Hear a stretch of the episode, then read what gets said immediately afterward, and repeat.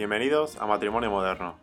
En este podcast vamos a descubrir juntos lo que realmente es un matrimonio moderno y hablaremos de temas tabús en relaciones. Mi nombre es Jordan. Y yo soy Natalie. Llevamos siete años juntos y vamos a compartir con vosotros los verdaderos retos y éxitos de una pareja moderna. Bienvenidos a episodio 5 del podcast. Hoy vamos a hablar de primeras citas, pero hemos pensado que sería más divertido hablar de qué no hacer en una primera cita, porque hemos visto muchas cosas en el programa First Dates que nos han parecido muy divertidas. Y perdón si se escucha un poco de ruido detrás, que está nuestro gato comiendo sus galletas. Bueno, voy a ir directo al grano. Primer consejo de qué no hacer en la primera cita, después de haber visto muchos fails en el programa. No intentar impresionar demasiado. Hemos visto muchos malos ejemplos de gente aparentando, impresionando. Incluso mintiendo. Mintiendo, claro que sí. y se nota, así que... Se nota bastante alguna vez cuando estás contando cosas que no cuadran y dices, no me creo tu historia y nadie, nadie se lo va a creer creando unas altas impresiones y expectativas de ti mismo nunca va a ser bueno, aunque, aunque cuele la primera vez. Entonces, sé tú mismo eh, y no intentes aparentar a alguien que no eres. Al final yo no entiendo mucho por qué la gente finge ser otra persona, porque no estás buscando a alguien para ti o estás buscando a alguien para otra persona que se ve como tú, pero luego no eres tú. Para mí hay muchos motivos de por qué finges. Primero, te sientes que no es suficiente, eh, te sientes que, que tienes que ser otra persona para gustar más. Entonces, al final, quieres decepcionar a esa otra persona que en algún momento va a ver lo que hay de verdad. Claro, pero como ser humano egoísta que somos en muchas ocasiones, estás pensando en ti, en quedar bien, en impresionar y dar la mejor impresión. Bueno, también debemos decir que estamos hablando de primeras citas en plan que estás buscando pareja. Porque claro, si estás en una primera cita solo para llevar a alguien a casa esa noche, pues es totalmente otro rollo y ahí sí puedes a lo mejor mentir, ser otra persona por una noche y todo eso. Que tampoco lo recomiendo. Que tampoco me parece... No es caso a todo lo que dice Natalie. Pero bueno, vamos a hablar hoy de las citas que esperamos que llegan a, una relación de verdad. Entonces no tiene sentido mentir a tu cita. Y eso también está relacionado con no intentar ganar a tu pareja. Y que quiero decir con eso es que si tu pareja, por ejemplo, te dice, ah, sí, yo me fui a París durante, durante un fin de o lo que sea, y tú dices, Ah, sí, yo he ido a París cinco veces y también a Bordeaux y también a Toulouse y también a Lyon y todo. ¿Qué es Bordeaux, Lyon? Otras ciudades en Francia. Ah. Entonces, que tampoco hace falta intentar como... No es una competición, vamos. Claro. ¿Quién ha viajado más? ¿Quién ha hecho cosas más locas? Ja, ja, ja, jiji. Vamos a, vamos a ser un poquito humildes y, y no entrar en, eso, en esa competición de yo sí, yo mejor, yo más, y he vivido fuera y soy súper cool. Sí, así que es un poco partido de impresionar. Y otra cosa muy típica que hemos visto en el programa y experiencias de conocer gente. y de Jordan. Y de Jordan a veces, es hablar solo de ti. muy fácil llegar a este punto. Personas como yo que se aman a sí mismas, eh, con confianza, súper extrovertidas, amables, simpáticas que se pasarían 5 o 10 minutos hablando de sí mismas y contándote su vida. Eh, está bien, pero hay que saber escuchar, hay que saber... Preguntar. Preguntar. Que es lo más importante. Que no pasa nada si tú quieres contar algo de ti, pero después preguntar algo a la, a la otra persona. Y quizás no siempre lo vas a hacer consciente porque quieres, pero por lo menos dentro de educación y no darle todo el rollo de tu vida, por lo menos sé consciente de que es un momento parar y mostrar un poquito de interés por la otra persona. Pero realmente si te gusta la persona, debes ser curioso o curiosa de ello. Pero incluso hay gente, aunque le gusten, no tienen esa curiosidad, hablan siempre de ellos, de su vida. Y no significa que no le guste a la otra persona, sino que Bueno, significa que la relación va a ser un poco complicada, la verdad. Sí, si también. eres una persona así, es que tienes que, que ponerte un poco de interés hacia la otra persona. Porque También es una la primera- curiosidad es una. Es que al principio, cuando.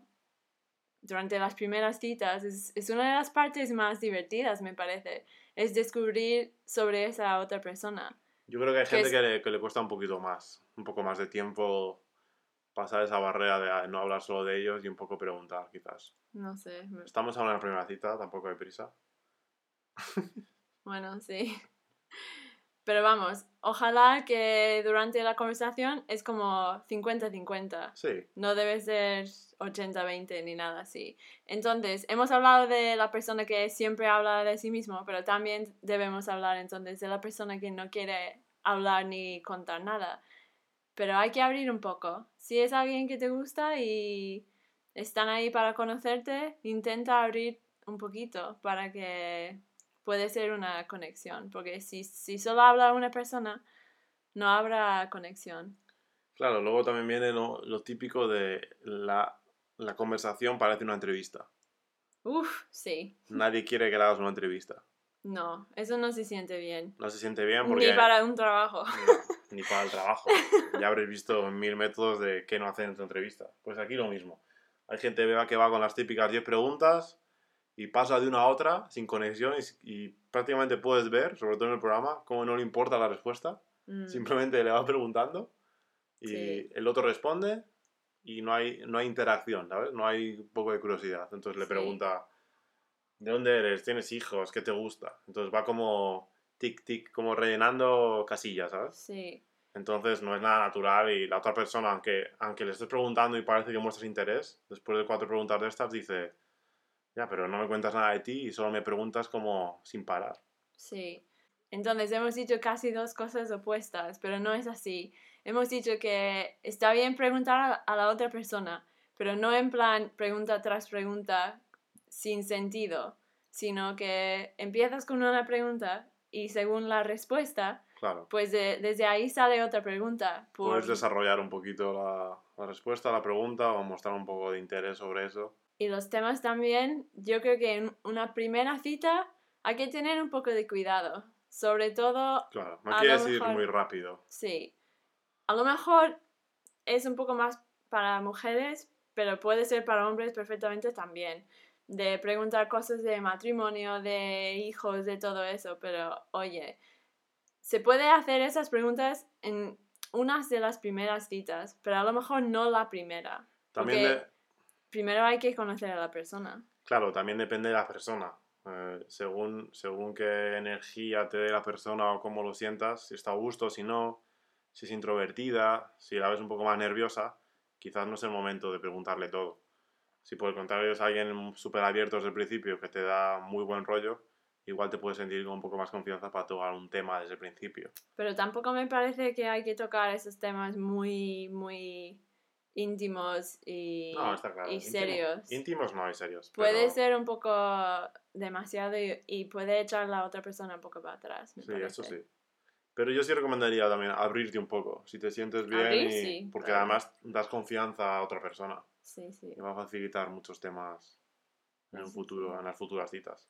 Entonces, otra cosa que hemos visto en el programa de First Date, ¿Por qué te ríes, Natalia?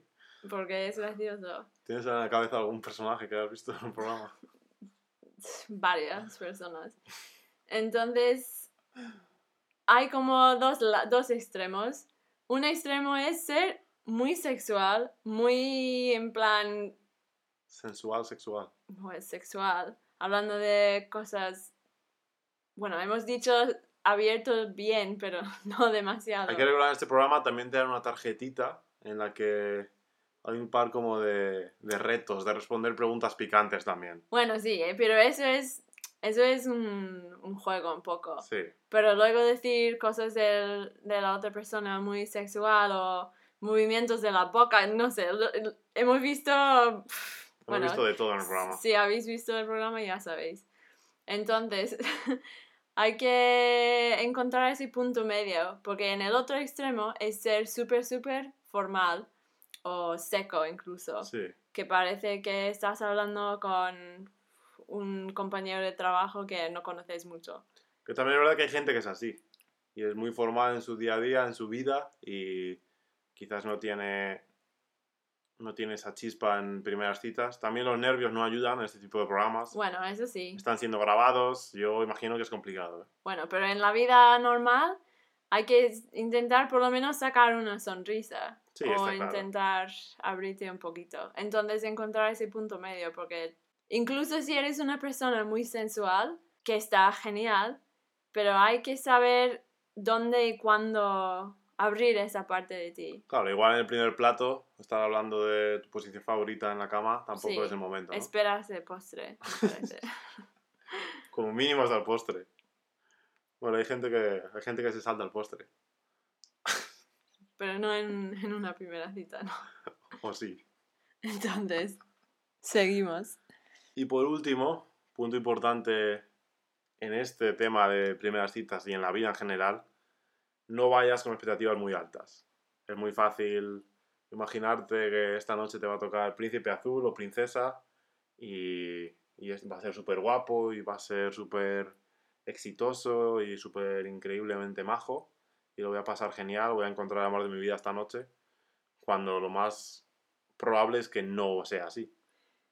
De hecho, es imposible que sea así porque no existe ese príncipe azul. Eso fue, no. mi, eso fue mi, mi idea cuando escribí ese último punto, de que De que Disney ha hecho mucho daño.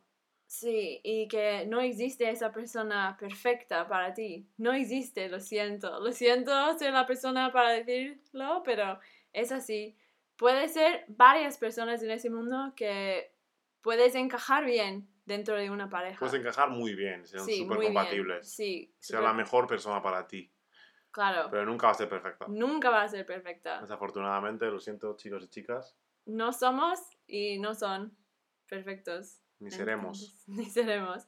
Entonces, he visto, por ejemplo, unas amigas mías, ¿Se pueden decir nombres? no, Qué pena. descartar un hombre por sus zapatos, por ejemplo, que me parece ridículo, que no se puede hacer eso. Habría que ver qué feos sean los zapatos también. ¿eh? No. Entonces, hay que conocer a la persona, hay que ir con expectativas normales.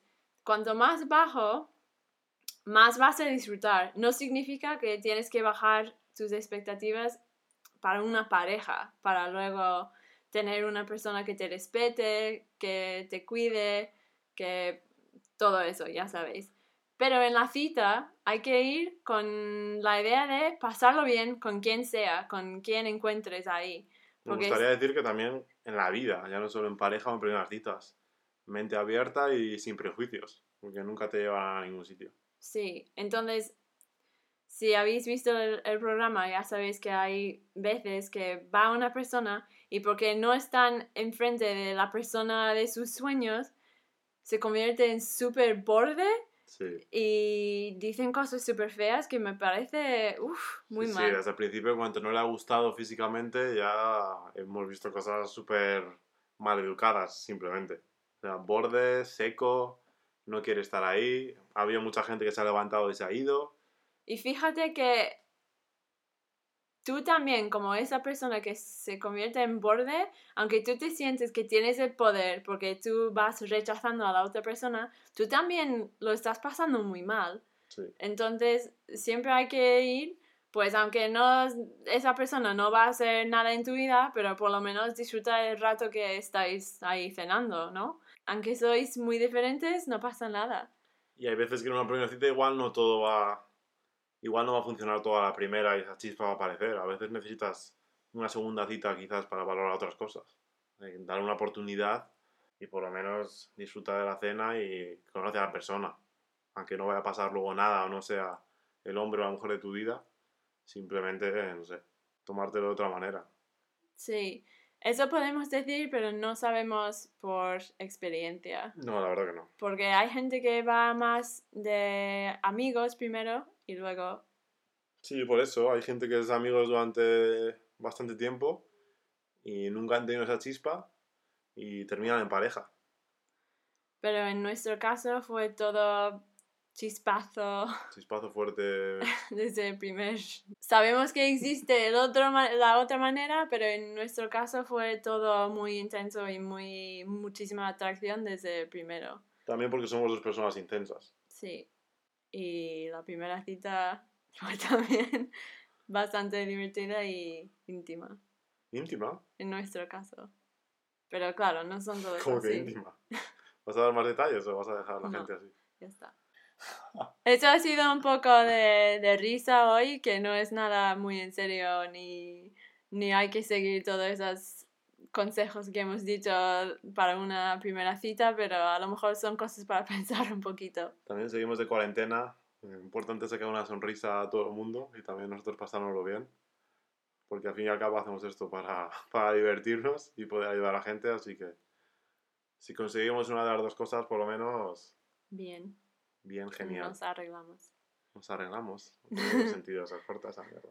Nos alegramos. Nos alegramos. no, sí. Bueno chicos, muchas gracias por escuchar y... Nos vemos en el próximo episodio que será Relaciones Abiertas. Uh, hot topic. Chao, chao. Adiós.